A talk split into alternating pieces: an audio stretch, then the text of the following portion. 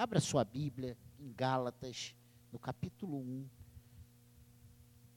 no verso 6.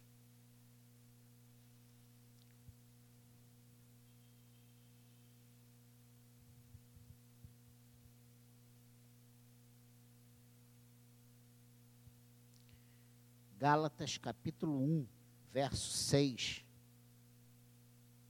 até o verso 10. Você achou? Fique de pé no seu lugar. Diz assim: Admira-me que estejais passando tão depressa daquele que vos chamou na graça de Cristo para outro evangelho, o qual não é outro senão que há alguns que vos perturbam e querem perverter o evangelho de Cristo. Mas ainda que nós, ou mesmo um anjo vindo do céu, vos pregue evangelho que vá além do que vos temos pregado, seja anátema. Assim como já dissemos e agora repito, se alguém vos prega evangelho que vá além daquele que recebeste, seja anátema. Porventura, procuro eu agora ou favor dos homens ou de Deus?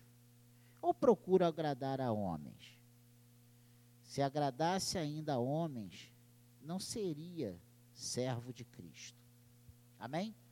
Até aqui, que o Senhor abençoe a leitura da Sua palavra, que o Espírito Santo de Deus venha falar conosco nessa noite. Amém?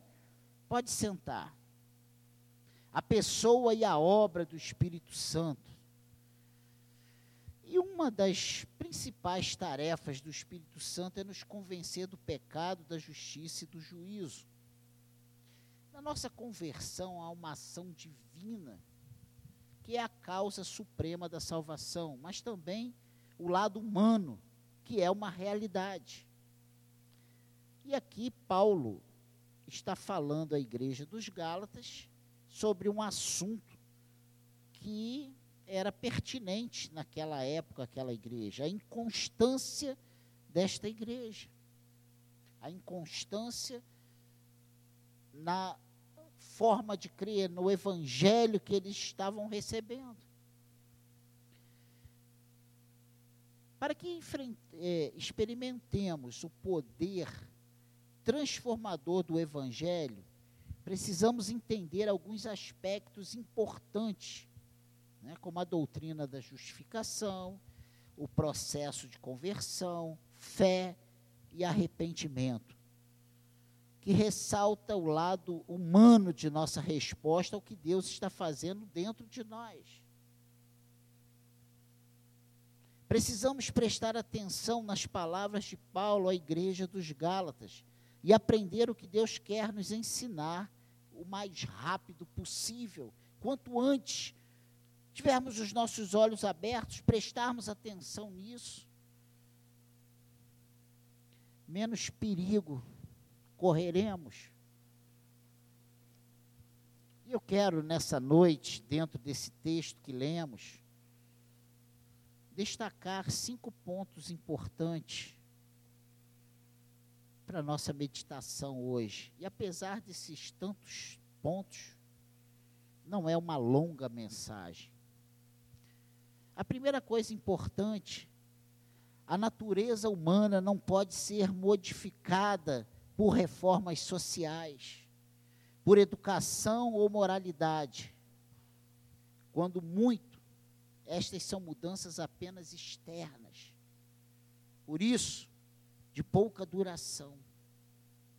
A natureza humana só pode ser transformada por uma obra sobrenatural da graça, que somente o Espírito Santo de Deus pode fazer. Devemos ter em mente que ninguém pode prever ou controlar quem vai experimentar a regeneração que é, em última análise, obra de Deus. Mesmo a conversão depende de seu chamado eficaz. Se não entendermos isso, de início. Será muito difícil. A nossa caminhada. O início da vida cristã exige um reconhecimento por parte daqueles que ouvem a mensagem do Evangelho para que, em arrependimento, abandonem o pecado. É impossível experimentarmos a transformação do Senhor e continu se continuarmos na, nossa, na mesma vida, se não houver em nós um propósito também de mudança, um desejo de mudança. Que isso, pastor? É. Por isso eu disse que não podemos, que a obra, né, a natureza humana, ela não pode ser modificada por reformas sociais, por educação ou moralidade. Quando muito, essas mudanças apenas externas e por isso de pouca durabilidade, duração, pouco tempo. Se queremos experimentar uma transformação real em nossas vidas, nós precisamos de arrependimento, nós precisamos de entendimento e precisamos desejo de abandonar as velhas práticas. Aqui, Paulo está falando de um problema na igreja em Gálatas, né? Que ele diz: "Admira-me que estejais passando tão depressa daquele que vos chamou na graça de Cristo para outro evangelho". Ou seja, Paulo anuncia o evangelho da graça e vem alguém, um grupo, outras pessoas dizendo que não era pela graça, era pelas obras né? era pelos sacrifícios.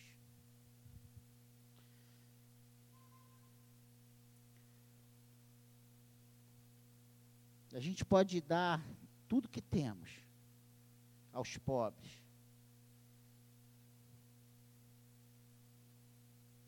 Se não for a obra do Senhor em nossas vidas, se não for a graça do Senhor em nós,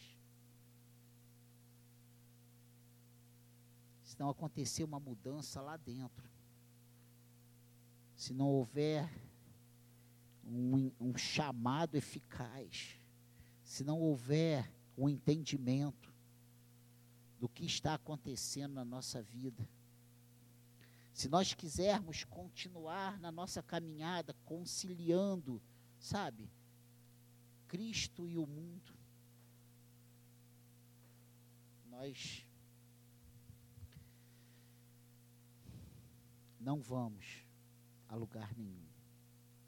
Segunda coisa interessante, dentro dessa experiência de conversão, né, que uma pessoa experimenta,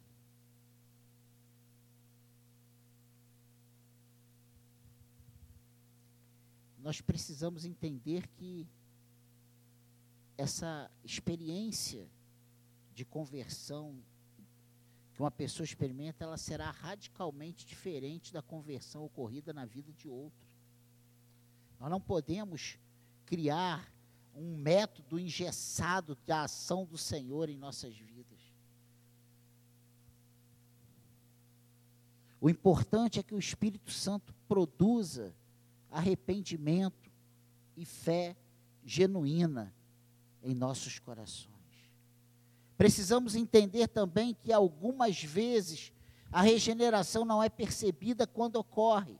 Antes, vai demorar ou demonstrar sua presença ou produzir uma nova sensibilidade às coisas espirituais, uma nova direção na vida e uma capacidade crescente de obediência a Deus.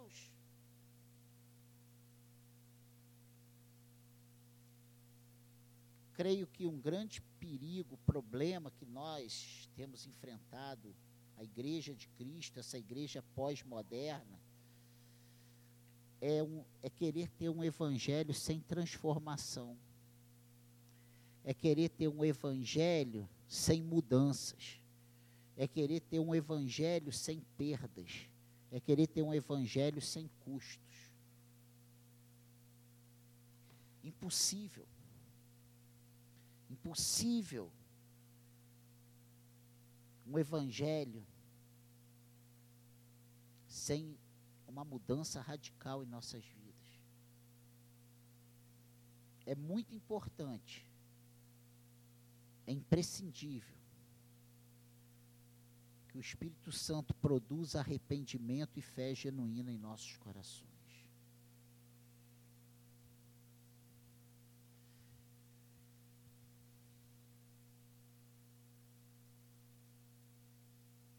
Terceira coisa interessante é que nós devemos lembrar que a justiça, a justificação pela graça, recebida pela fé somente, é o resumo de toda a doutrina cristã. Somos ou não somos igreja de Cristo? Precisamos saber, e sem ter resposta para esta pergunta que vou fazer, nunca saberemos que evangelho está sendo pregado nas nossas igrejas? Que evangelho está sendo pregado na nossa igreja?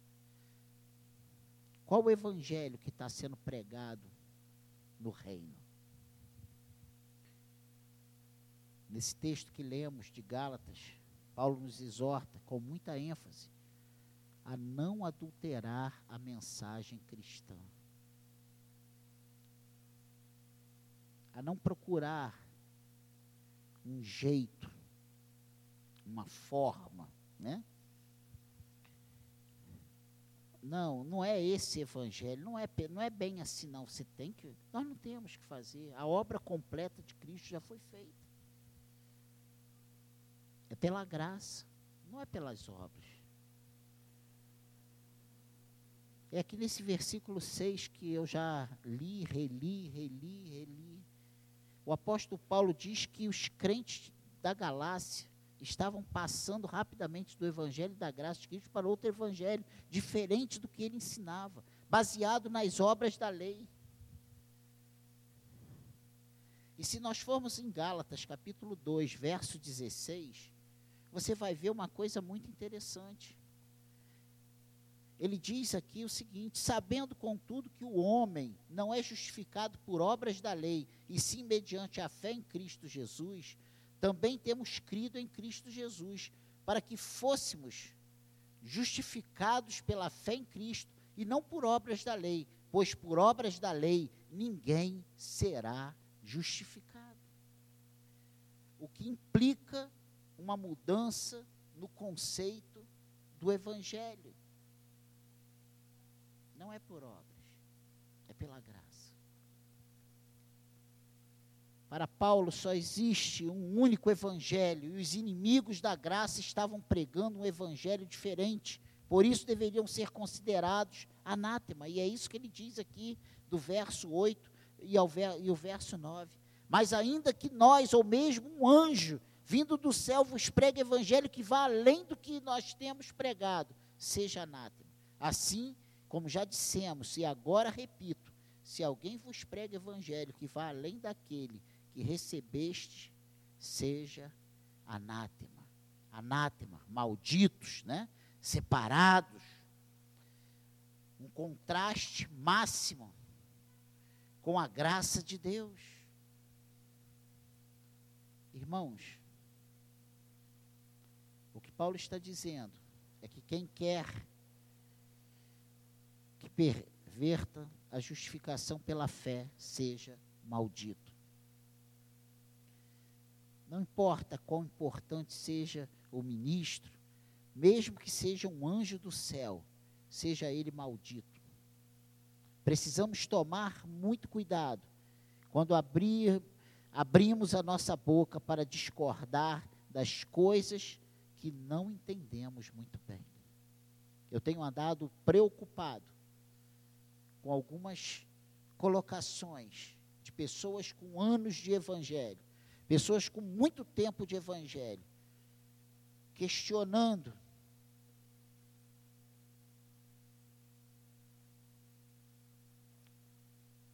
o rigor da Bíblia nos dias de hoje. Pessoas achando que a Bíblia, que o evangelho apresentado na palavra de Deus é muito rigoroso poderia, que não, deve, não devia ser dessa forma, deveria ser um evangelho mais contextualizado, mais modernizado, mais aplicável aos nossos dias.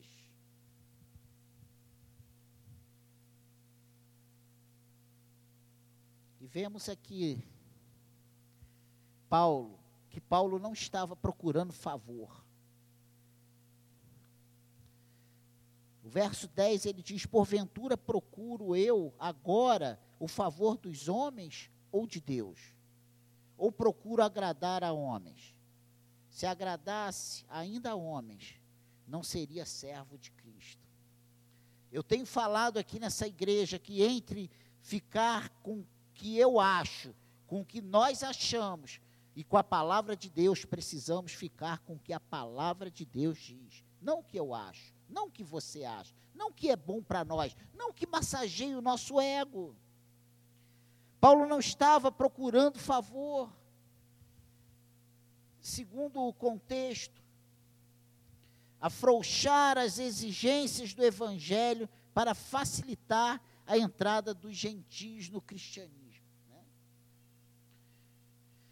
Sua motivação ao pregar o puro evangelho era agradar a Deus, e esse precisa ser o nosso âmago, o nosso objetivo ainda hoje agradar a Deus, agrade ao Senhor. Não se intimide com a verdade. A verdade é para ser pregada. Ah, pastor, mas tem que ter amor. Temos que amar, sim. Temos que ter misericórdia, sim. Mas não podemos negociar o Evangelho. Qual o motivo de Paulo por essa defesa firme da doutrina da justificação pela graça? Essa doutrina ressalta a verdadeira glória de Cristo e derrota a vanglória do homem. Todo aquele que nega isso não deve ser contado como verdadeiro cristão, mas como adversário de Cristo. E nós não devemos dar voz a, a, a inimigos do Evangelho. Precisamos ter em mente que as Escrituras enfatizam a necessidade de examinarmos nossas vidas. E lá Paulo fala isso em 1 Coríntios 11, na hora do, da ceia, examine-se, pois, o homem a si mesmo, e assim coma do pão e beba do cálice. Precisamos examinar a nossa consciência, a nossa, a nossa vida, a nossa mente. Pergunto: temos renunciado a tudo por amor a Cristo? Ou será que o nosso interesse é pelo rito religioso?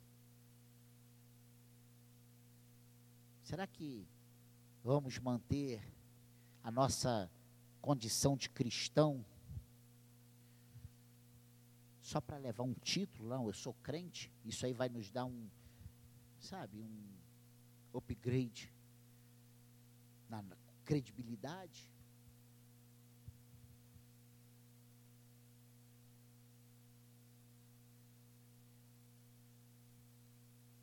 Quais são as nossas motivações para o serviço cristão? Eu acho que a SECAD está passando por um momento difícil, mas ao mesmo tempo um momento espetacular para nós pararmos pensarmos para onde nós vamos. Quais são as motivações? nossas motivações para o serviço cristão? Temos confiado em nossa própria justiça? Temos um desprezo secreto pela santidade? Ou será que estamos confiando naquela segurança carnal que diz paz, paz, quando não há paz? Pense nisso. Vai lá em Jeremias comigo, no capítulo 6. Jeremias, capítulo 6, verso 13, 14, 15. Só esses três versículos.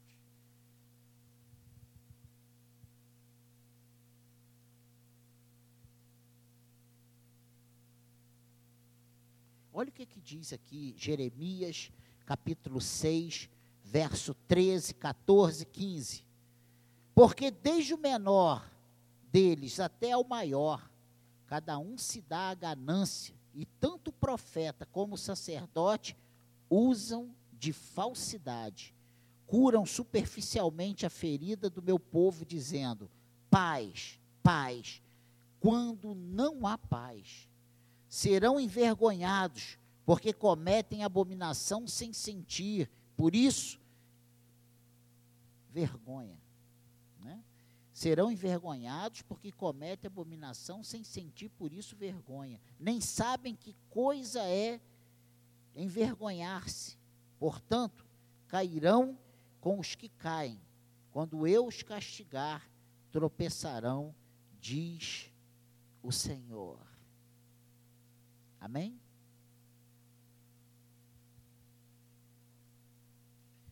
Que o Senhor tenha misericórdia de nós. Pastor, que palavra é essa?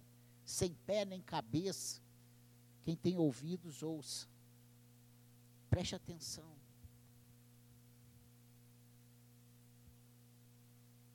As respostas a estas perguntas, a estas questões, são urgentes. Temos renunciado a tudo por amor a Cristo? Quais são as nossas motivações para o serviço cristão? Temos confiado em nossa própria justiça? Temos um desprezo secreto pela santidade? O que é isso? O que é isso?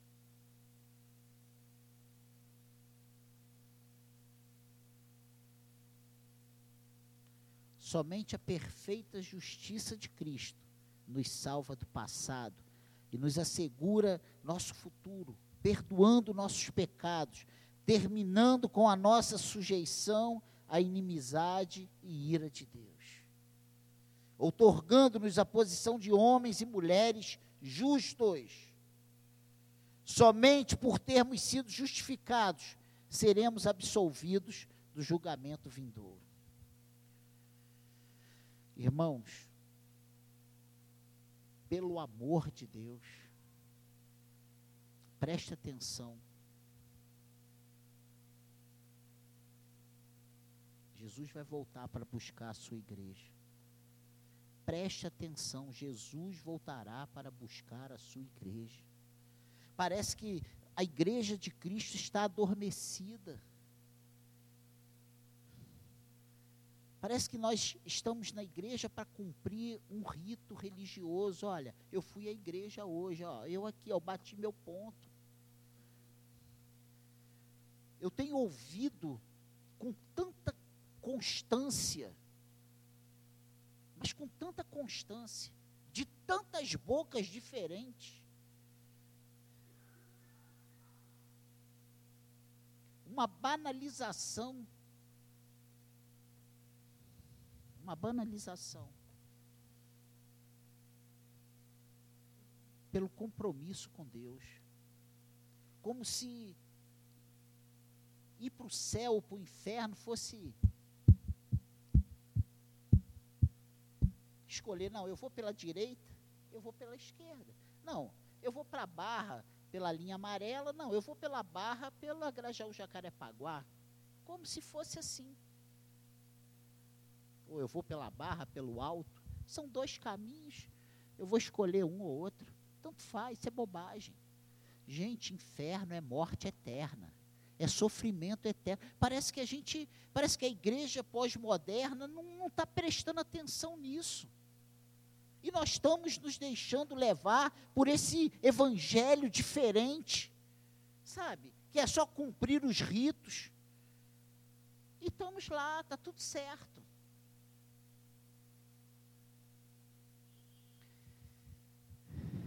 Eu literalmente estou em cólicas com isso.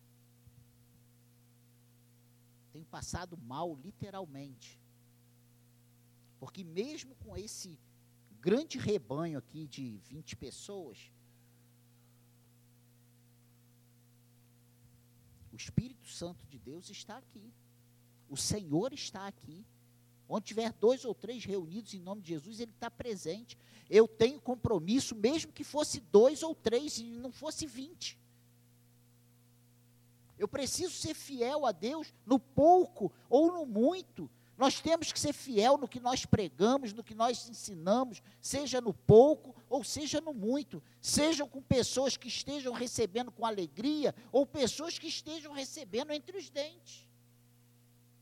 Mas a, o que tem que ser pregado, nós precisamos pregar. A verdade precisa ser colocada.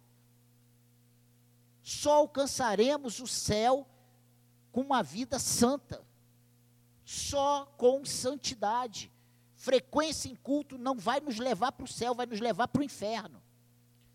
Sem santificação não veremos o Senhor, é o que a palavra de Deus diz. Eu não estou aqui me baseando no que eu acho, no que eu penso, no que eu estudei, é no que a palavra de Deus diz, que sem santificação não veremos o Senhor, que sem fé não podemos agradar a Deus, que é impossível agradar ao Senhor sem fé. É necessário que aquele que se aproxima dele creia que ele é galardoador dos que o buscam. Se eu não entender isso, irmãos, vir à igreja não vai fazer sentido. Obedecer a Deus ou desobedecer a Deus vai ser a mesma coisa. Dar ouvido à verdade ou dar ouvido ao que qualquer outra pessoa diz, vai ser a mesma coisa. Ah, não, esse aqui me apresentou um evangelho mais fácil. É só queimar um, um incenso, oferecer um bezerro e está tudo certo. Só somos salvos por Jesus Cristo. E Paulo diz: olha, se oferecerem outro evangelho que não seja o que temos te pregado, se considere anátema. Ah, mas foi o anjo, anátema. Ah, mas foi o arcebispo? Anátema. Ah, mas foi o anátema.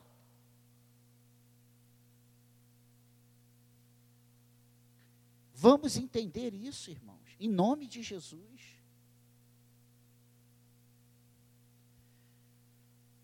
Vamos viver o evangelho que está diante de nós, na palavra de Deus. Jesus diz isso e a gente parece que até hoje, dois mil e tantos anos depois, não conseguimos entender o que Jesus diz. Errais por não, não conhecer as Escrituras, nem o poder de Deus. Nós estamos errando porque nós não queremos conhecer, nós não queremos saber, nós não queremos examinar, nós não queremos aplicar a nossa vida, nós não queremos viver de modo diferente.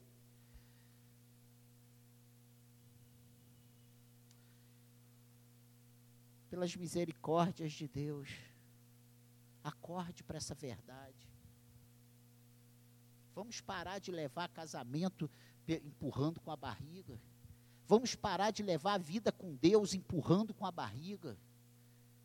Vamos deixar de ser religiosos. Não venha para cá porque tem que ir para que as pessoas vejam. Venha para cá porque você é servo de Deus para prestar culto ao Senhor. Sabe, na tua casa, leia a Bíblia, procure a ajuda do Senhor, diga não para os prazeres desse mundo, diga não para as ofertas, diga não para a sua carne.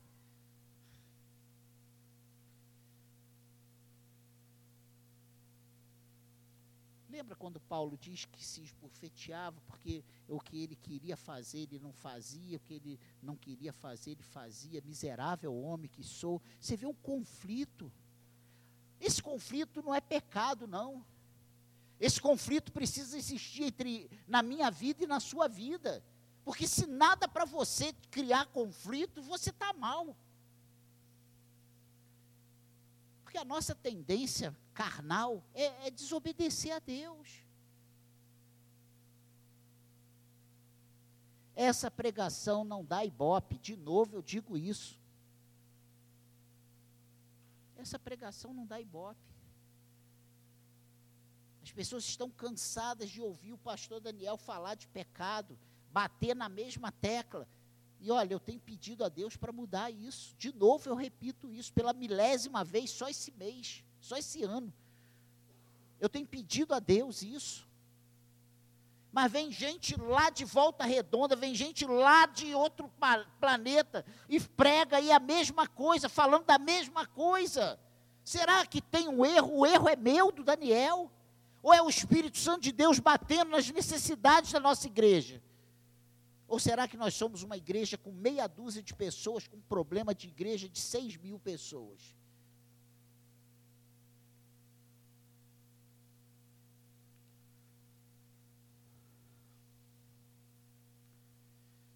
Quarta coisa dentro desse assunto que nós estamos falando hoje é vivemos em uma era caracterizada pela busca do valor da autoestima, com reflexo na própria vida cristã. Nós queremos é ser feliz. Nós queremos é viver bem, nós queremos é estar bem com a gente mesmo, sabe? Mas quando nós olhamos para dentro de nós, eu tenho certeza absoluta que não encontramos essa paz que nós declaramos com a nossa boca que temos. Não temos. Nossa falha em experimentar essa segurança interna contribui para o fenômeno do cristianismo nominal, que baseia sua autoestima em uma opinião exagerada a respeito de si mesmo, bem como o fenômeno dos cristãos descontentes, que baseiam sua autoestima na opinião negativa e distorcida que tem acerca de si mesmos. E entendam isso, irmãos, em nome de Jesus. Vamos buscar a verdadeira alegria na palavra de Deus. Alegrai-vos, enchei-vos, regozijai-vos. Vamos fazer isso, irmãos. Isso está diante de nós. Isso é possível para a minha vida e é possível para a sua vida. Eu tenho buscado para a minha vida nessa palavra, nessa verdade, nesse evangelho, nesse Cristo. Ah, se não fosse Cristo em minha vida. Ah, se não fosse Cristo em minha vida. E eu não estou aqui me autoafirmando diante de vocês, não. É porque só Deus sabe o que tem passado no meu coração. Só Deus sabe os conflitos que eu tenho dentro de mim. E se eu não buscar ajuda do Senhor, meu Deus, aonde eu estaria hoje? Pense nisso.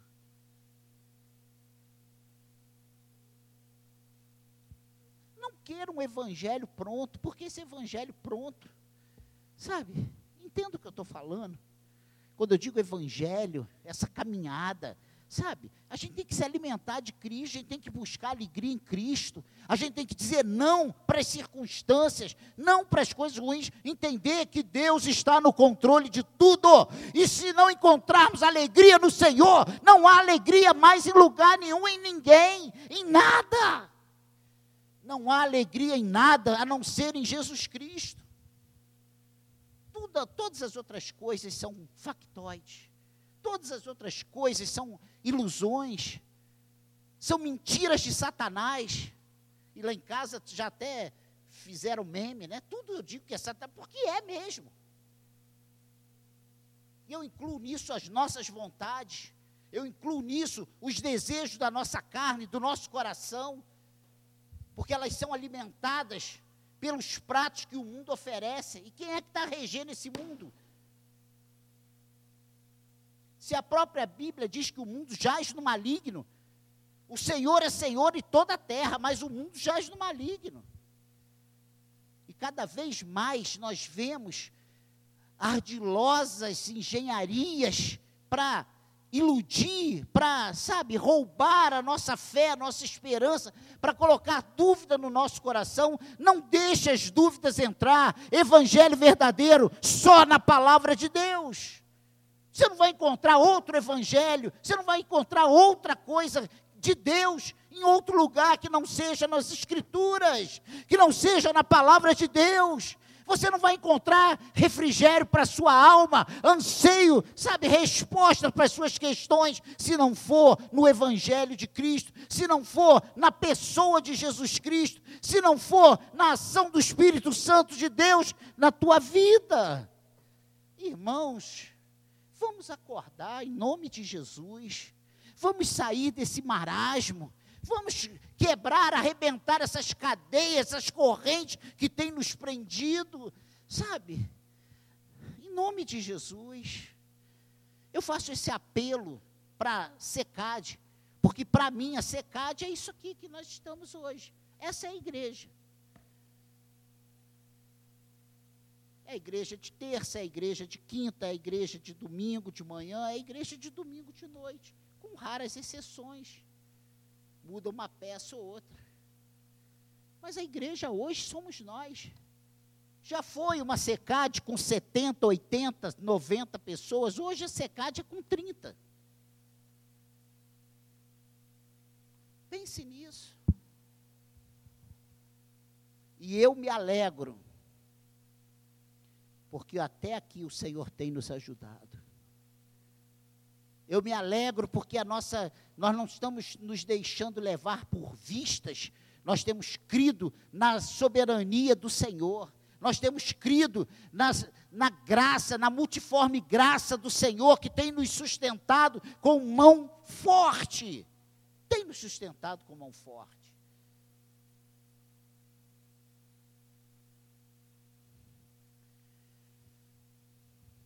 Diante disso que nós temos visto, por estarmos vivendo nessa era caracterizada pela busca do valor da autoestima, com reflexo na própria vida cristã, o cristão sabe que o verdadeiro fundamento de uma autoestima saudável é o firme e seguro conhecimento da divina benevolência para conosco. A benevolência de quem? De Deus. Deus tem sido benevolente conosco. Deus tem sido. Deus tem sido benevolente conosco. Deus tem sido bondoso conosco. Deus tem sido incansável conosco. Deus tem nos abençoado, independente das circunstâncias, Deus tem nos abençoado, Deus tem nos segurado com mão forte, Deus tem nos carregado muitas vezes no colo, Deus tem nos ajudado, Deus tem nos ajudado. Ah, se não fosse a ajuda do Senhor, nós já teríamos naufragado no nosso casamento, nós já teríamos naufragado na nossa vida espiritual, nós já teríamos naufragado na nossa vida profissional. Eu creio piamente nisso que eu estou te falando. O Senhor tem nos sustentado. Essa autoestima centrada em Deus e fundamentada na graça pode com segurança confiar que nada irá separá-la do amor de Deus que está em Cristo Jesus, nosso Senhor. E é isso que Romanos 8, 39 diz nada pode nos afastar do amor de Deus, nada pode nos separar do amor de Deus. Irmãos, se você tem dúvida quanto ao amor de Deus na sua vida, saia daqui hoje sem dúvida. Você é amado pelo Senhor, e esse amor de Deus na sua vida é tão grande, é de tal forma, é tão profundo, que nada pode te separar desse amor de Deus. Nenhuma armadilha do diabo pode te separar do amor de Deus. Acredite nisso. Valorize isso. Busque isso. Talvez você não tenha tido ainda essa experiência pessoal. E eu incentivo todos os crentes a ter essa experiência pessoal. Eu fiquei 12 anos fora e eu voltei, e de lá para cá, eu tenho gemido e tenho muitas vezes suado sangue mas eu não tenho me, me separado de Cristo. E mesmo quando eu fico irado, e mesmo quando eu reajo errado, eu volto e peço misericórdia, clamo ao Senhor, e Ele tem me ouvido, e Ele tem me socorrido, e Ele vai te socorrer também. Eu acredito piamente nisso. Deus não faz exceção, Deus não faz acepção, Deus não faz, sabe, é, esse aqui eu gosto, Ele nos ama integralmente.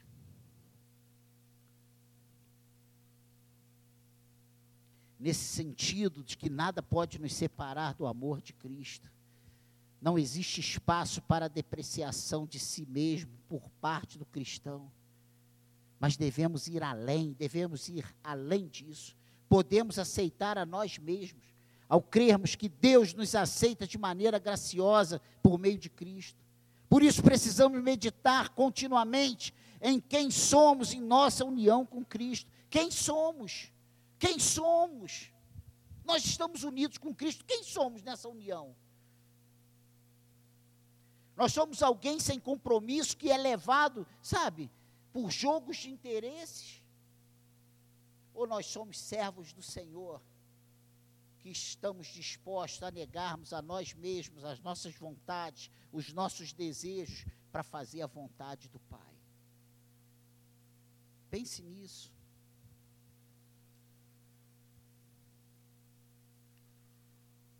Nós somos eleitos, chamados, regenerados, justificados e adotados, sendo que todos esses são dons de Deus, dados gratuitamente em Cristo, por meio da obra do Espírito Santo em nossas vidas.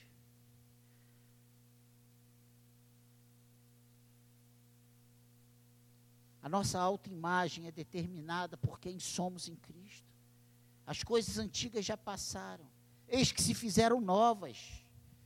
É isso que 2 Coríntios 5,17 nos diz. E eu quero ler isso para você. 2 Coríntios 5, 17. Olha o que diz. Não é o Daniel que está dizendo, não. E assim, se alguém está em Cristo, é nova criatura, as coisas antigas já passaram, eis que se fizeram novas.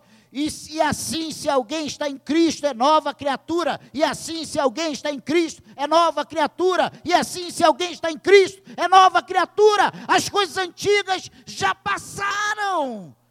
Vamos acordar, nós queremos estar em Cristo e ter as coisas antigas de tiracolo, sabe? Guardadinhas como um tesouro. Abandona isso.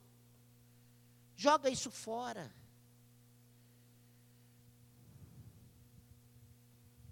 Joga isso fora. E por último, para irmos para casa, a adoção afirma que a vida cristã é uma vida que tem Deus como Pai, pois somos adotados como filhos e herdeiros de Deus. Como consequência, a vida cristã é uma vida comunitária. Pense nisso. o seu testemunho, a sua conduta de vida influencia as pessoas ao seu redor todos os que creem em Cristo passam a fazer parte dessa grande família de Deus, que abrange uma grande multidão que ninguém podia enumerar, de todas as nações, tribos, povos e línguas.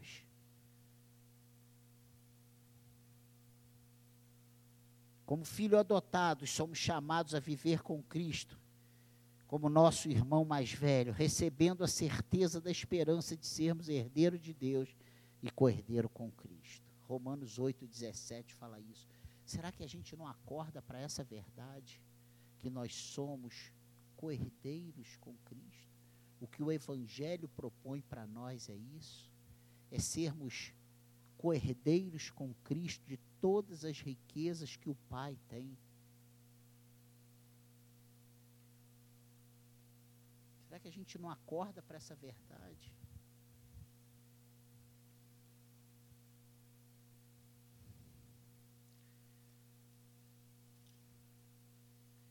Romanos 8, 21 diz o seguinte: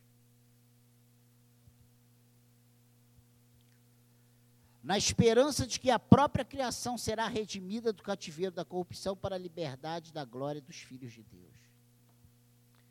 Em Sua livre graça, o Pai nos dá o direito de participar de Sua glória futura em Cristo. A liberdade da glória dos filhos de Deus.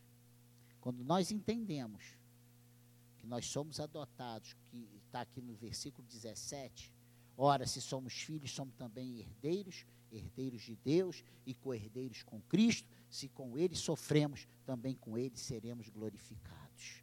Amém? Está escrito isso aí na tua Bíblia? Não foi o Daniel que disse que você é coerdeiro com Cristo, não. Está aí na tua Bíblia. Romanos 8, 17. E aí, se tu vai no 21, diz isso que eu acabei de falar.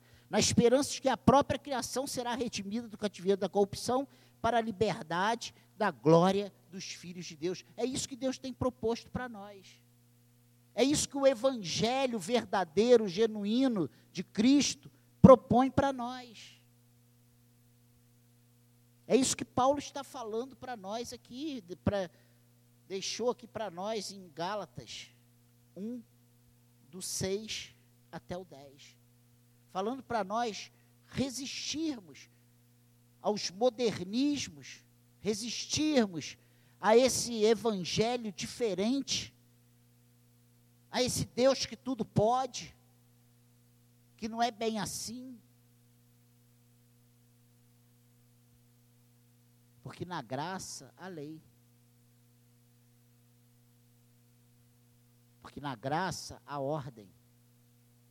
Porque que na graça tem limites. Senão seria uma desgraça. Pense nisso. Pense nisso. Que Deus possa falar melhor aos nossos corações. Que o Espírito Santo de Deus nos ajude. Que entendamos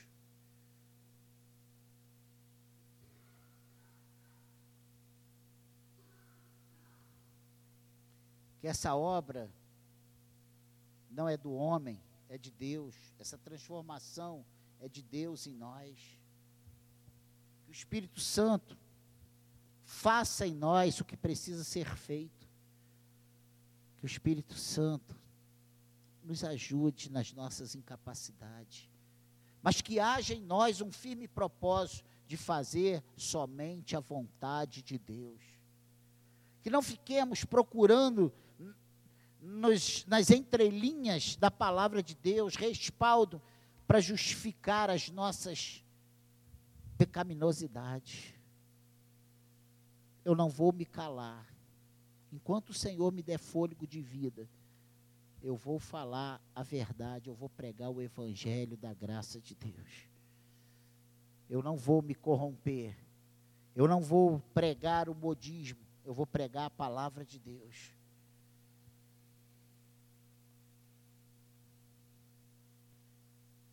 Eu não vou pregar o que as pessoas querem ouvir. Eu vou pregar o que a palavra de Deus nos manda.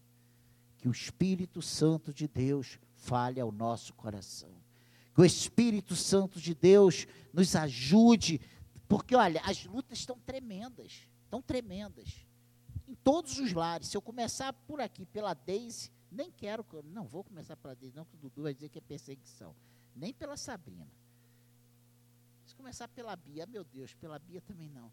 Mas se qualquer um aqui, se a gente for falar das nossas dificuldades, como está nosso casamento, como está nossa vida financeira, como está nossa vida familiar, como está nossa vida com Deus, como está a nossa fé, como está a nossa experiência, o nosso relacionamento com Deus? Todos nós, todos nós. Às vezes nós fazemos, mas por dentro, nós estamos longe de agradar a Deus. Muitas vezes, nós temos agido como Jeremias 6, falando de paz, paz, paz, mas estamos longe da paz. Todos nós precisamos da ajuda do Senhor. Todo nós, todos nós precisamos pedir, buscar a graça e a misericórdia de Deus em várias áreas das nossas vidas. Quantas pessoas estão bem no casamento, estão bem nas finanças, estão bem, estão bem. Aí quando entra nos seus sentimentos, nas suas emoções, está em frangalhos. pessoa que não consegue se sentir amada por Deus, pessoas que não conseguem se sentir, sabe, amado nem pelas pessoas. Que o Espírito Santo de Deus trabalhe os nossos corações. Que o Espírito Santo de Deus nos dê a força necessária para não arredarmos pé, nem um milímetro sequer do Evangelho verdadeiro. Que possamos estar de olhos abertos, ouvidos estatelados. Para que só a verdade do Senhor penetre em nossos corações. Vamos pedir ajuda ao Senhor nessa noite. Eu quero orar por você. Eu quero orar por você nessa noite. Curve a sua cabeça. Não dorme, não. Não começa a pensar no resultado do Vasco hoje, que foi maravilhoso. Não. Não fique pensando no que você vai trabalhar amanhã, não. Sabe? Peça ajuda ao Senhor. Peça ajuda para a tua casa, para a vida dos teus filhos. Sabe? Para os teus pais, para o seu marido, para a sua esposa.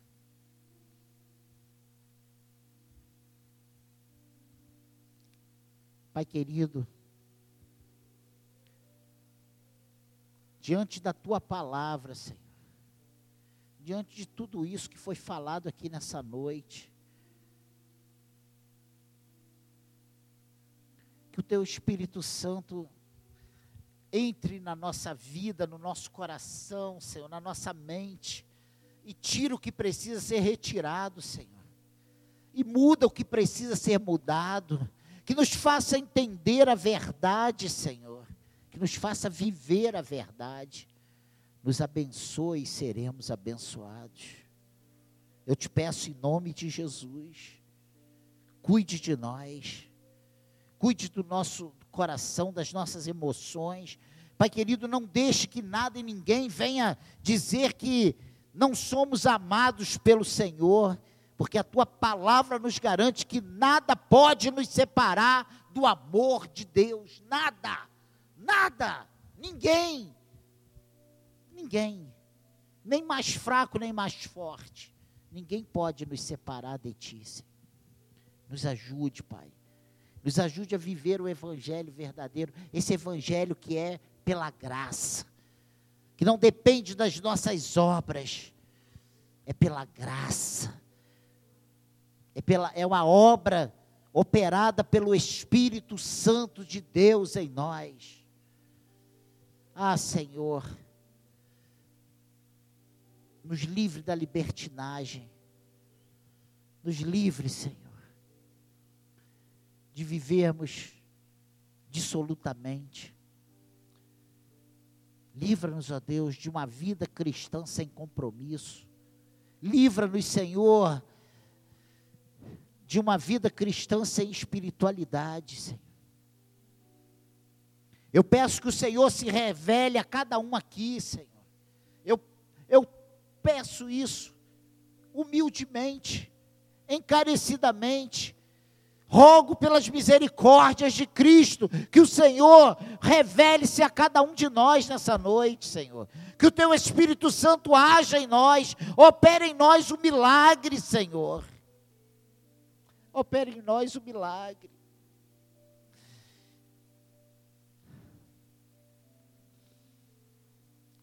Opere em nós o milagre. Que você que entrou aqui hoje sem expectativas,